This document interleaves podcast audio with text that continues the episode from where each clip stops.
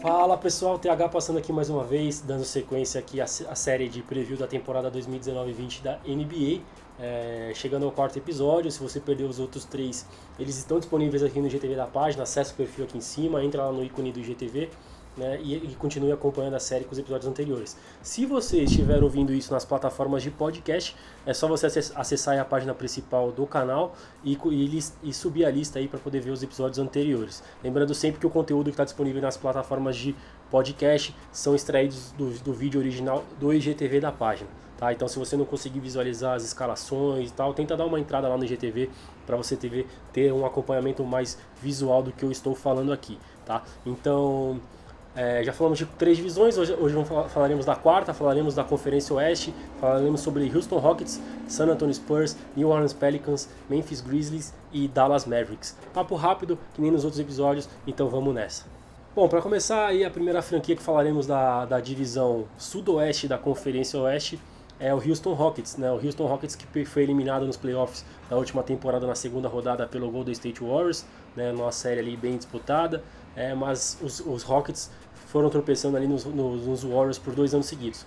É, muito se falou sobre uma, uma crise interna entre Chris Paul e James Harden, né, se especulou a saída e ela foi concretizada. Né, numa das grandes, num dos grandes movimentos aí da off-season, né, os Rockets trocaram o Chris Paul com o Oklahoma City Thunder, envolvendo escolhas de draft, e trouxeram o Russell Westbrook para jogar junto com James Harden. Eles que já foram companheiros lá no Oklahoma City Thunder há uns 5, 6 anos atrás, né, terão a oportunidade de jogar novamente juntos. É, aí fica sempre o questionamento de como é que vai ser esse, esse encaixe dos dois, né? Os dois na armação dos Rockets, quem vai ficar menos com a bola, quem vai ficar mais com a bola.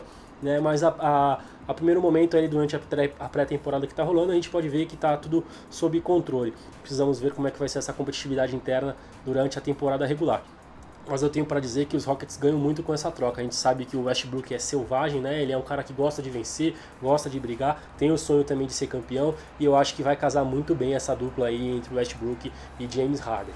É, além disso, os, os, Rockets aí mantêm ali pelo terceiro ano seguido né, a grande parte do seu time titular. Né? Então a gente está falando aqui de, de por exemplo, é, na armação teremos o, o, Westbrook com o James Harden, ainda teremos o Eric Gordon jogando de, de small forward, teremos o PJ, PJ Tucker jogando de power forward e o Clint Capela jogando de pivô. Esse time titular aqui, como vocês podem ver, é só, só tiramos o Chris Paul e encaixamos o Russell Westbrook. Né? Então a, a base está mantida, né? e aí com isso também os mesmos problemas dos anos anteriores, a rotação fica bem limitada. Né? Para esse ano eles trouxeram aí o veterano o Tyson Chandler, que estava no, no, no Los Angeles Lakers, teve até alguns bons números e tal. É, trouxeram o Ryan Anderson, também um velho conhecido da torcida dos Rockets, para tentar dar uma melhorada nessa segunda unidade que a gente sabe que sofre demais.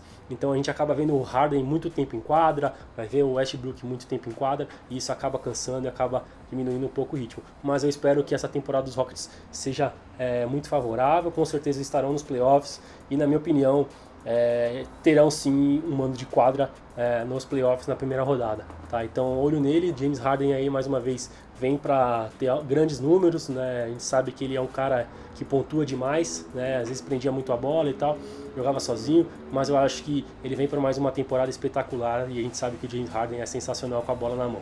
Né? Então esperem coisas boas dos, Houston, do, dos Rockets para essa temporada, mas os playoffs a gente não sabe aonde esse time pode chegar, ainda é muito cedo para prever. Tá certo? É, dando sequência aqui na divisão sudoeste, falaremos agora sobre o San Antonio Spurs. Os Spurs que não, não trouxeram nenhum grande nome para nessa off-season, né? o time é basicamente o mesmo da última temporada. É, a gente tem que confiar muito no trabalho do Greg Popovich, a gente sabe do que ele é capaz. Né? Os Spurs aí têm a maior sequência de, de playoffs é, da NBA e eu acho que essa é mais uma das temporadas que eles vão com certeza estar é, na pós-temporada. Né? Então acho que a temporada gira muito em torno do DeMar DeRozan. É, eu acho que de, depois da troca com o Toronto Raptors a gente viu que ele ainda estava se adaptando um pouco ao estilo de jogo e tudo mais. E eu acho que 2019 e 20 tem tudo para ser um ano de consolidação dele como franchise player lá em San Antonio. Outra boa notícia para os torcedores dos Spurs é o retorno do DeJounte Murray, né, o, o jovem aí armador que sofreu uma grave lesão no joelho e volta agora para a temporada 2019-20 com esperança de melhorar ali a armação da franquia. É, eu montei aqui o time, o esboço do time titular, né? Então a gente vai ter o DeJounte Murray jogando de armador junto com o Derrick White, que também surpreendeu bastante na reta final da última temporada. Né? O DeMar DeRozan jogando com o Lamarcus Aldridge e o Jacob Poultro é, jogando de pivô. Esse time aqui tem total capacidade de brigar bem na Conferência Oeste, então eu imagino que é, junto com a rotação do, vindo do banco, eles têm capacidade sim de, de, classificar para os playoffs. Não vejo, não vejo a possibilidade de um mano de quadra, mas com certeza a vaga dos playoffs deve vir.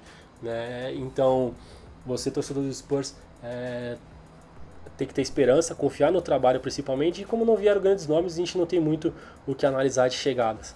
Né? O importante é justamente manter essa base, evoluir essa base e trazer o DeJounte Murray, é, evoluir os calouros que foram draftados também sempre buscando a continuidade da pós-temporada. Mas não imagino que seja uma temporada para título, imagino ali que a primeira rodada de playoffs e quem sabe uma segunda. Ano passado é, foram derrotados, né? E, então fica essa sensação de, de poder um pouco mais. Mas título acho que fica bem impossível no momento. Eu acho que existem outras forças dentro da Conferência Oeste, por exemplo.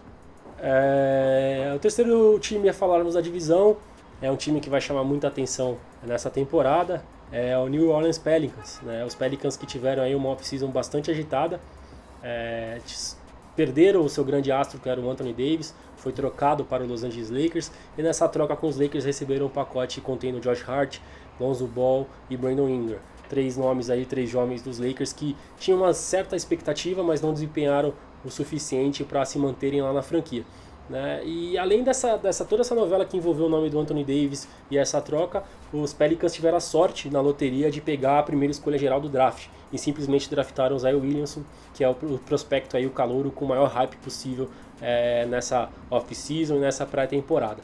Então, a gente consegue imaginar os Pelicans ali em uma reformulação, com esses jovens chegando, agregando alguns veteranos, trouxeram o J.J. Redick, por exemplo, é, na, na, na, free agency, né, e já tem o Drew Holiday, que é um grande armador também da, a, da liga, né, e uma referência da, da franquia, deve ser o grande líder ali, a cabeça pensante desse time, e deve orientar esses jovens. Eu montei aqui o time titular dos Pelicans, né, e aí justamente contando com o Lonzo Ball e o Drew Holiday na armação de jogadas, né, o Mark Ingram jogando na posição de small forward, o Zion Williamson jogando na posição 4 de power forward e o Derrick Favors jogando de pivô.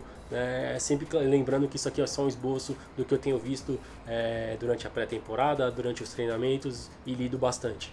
Então, esse é um time, como vocês podem ver aí, tem que tentar mesclar é, os veteranos com os jovens, né? ainda tem alguns nomes para virem ali do banco, e eu imagino que eu não, não, não, tenho certa confiança de que os Pelicans vão se classificar para os playoffs.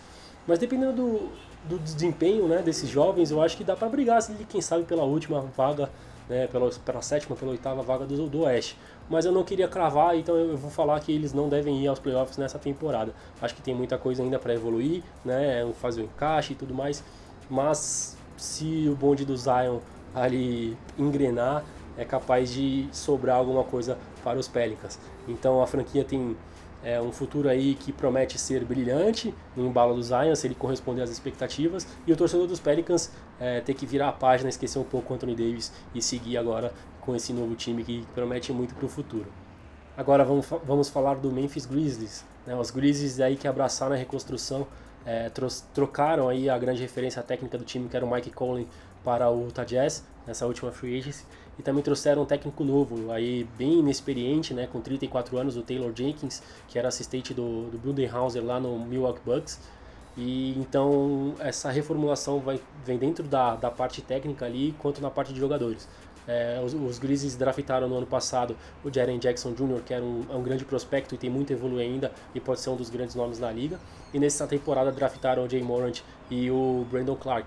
Então esses jovens aí devem ser o futuro da franquia e precisam evoluir. Então eu imagino que essa temporada é uma temporada de transição, de, de reconstrução mesmo, e os Grizzlies não devem ter chances de playoffs. Tá? Então eu montei aqui o esboço do time titular para essa temporada, ali contando com o Jay Morant na armação, o Dylan Brooks também ajudando muito ali no seu terceiro ano da franquia, Ali eu coloquei o Kyle Anderson, que também teve uma lesão no joelho no, na última temporada e pode dividir um certo tempo com, com o Jay Crowder, que chegou via troca com, com o Utah Jazz.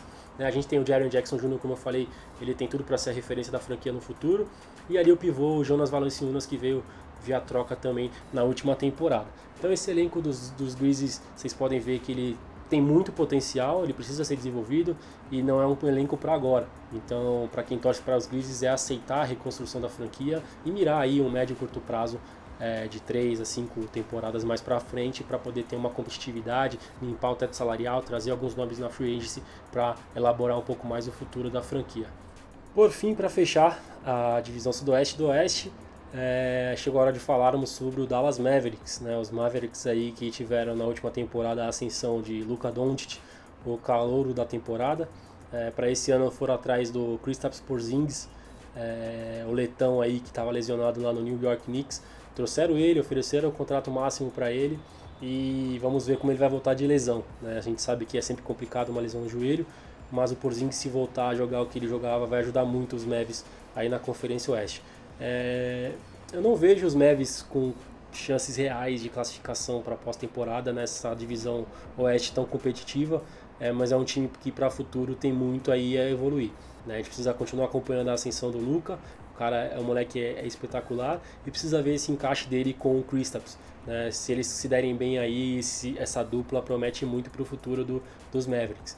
É, os Mavericks trouxeram também alguns nomes para compor, compor, a rotação. O Seth Curry, o irmão do Curry, veio dos Blazers para é, os Mavericks, essa sua passagem na franquia. O Darren White também veio. É, tem, temos o retorno do J.J. Barrea também de, de, lesão, então ele deve agregar bastante na rotação dos Mavericks. Né? E aí eu montei aqui o time, time, provável time titular para essa temporada. Então a gente tem o Luca ali na armação, o Darren White também chegando para ajudar, o Tim Hardaway com um papel importante ali para tentar ser um, um, terceiro pontuador desse, desse time. Né? O Kristaps Porzingis jogando na dele ali de power forward e o Dwight Powell que também que é um pivô que tem que mostrar bastante evolução ali para ajudar dentro do garrafão dos Mavs. Então, é, cara, é, é como eu falei, é difícil prever se o Kristaps Porzingis voltar bem em um nível alto e o Luca continuar essa evolução. É, pode acontecer sim do, dos, dos Mavs conseguirem beliscar uma oitava, sétima vaga ali do Oeste. Né? Eles tiveram 33 vitórias apenas na última temporada. Se esse número aumentar aí, por exemplo, a uns 45, 48 vitórias, acho que talvez fique um pouco viável essa, essa busca aí pela, pela última vaga do, da Conferência Oeste.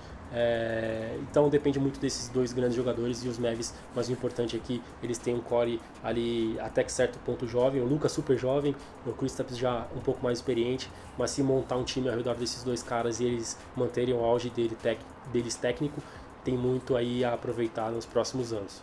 Bom, é isso galera, mais um episódio aí concluído com sucesso, faltam apenas dois, estou é, gravando esse vídeo aqui Faltam seis dias para o início da, da, temporada regular. Pretendo acabar de falar sobre todas as franquias antes disso. Espero que vocês estejam gostando e deixem seu comentário aí, suas curtidas. É sempre importante. Se você estiver ouvindo no podcast, também deixa sua avaliação lá para a gente continuar melhorando e, e, e evoluindo esse conteúdo, tá certo? E então, é, no próximo episódio a gente volta a falar da Conferência Leste, né? E depois no último, a última divisão da Conferência Oeste. E aí é, tem guia também nos stories. E aí começa a temporada para valer e tem muito basquete até junho do ano que vem, com muita coisa boa nessa temporada que promete demais. Então vamos que vamos. Um abraço a todos. Valeu.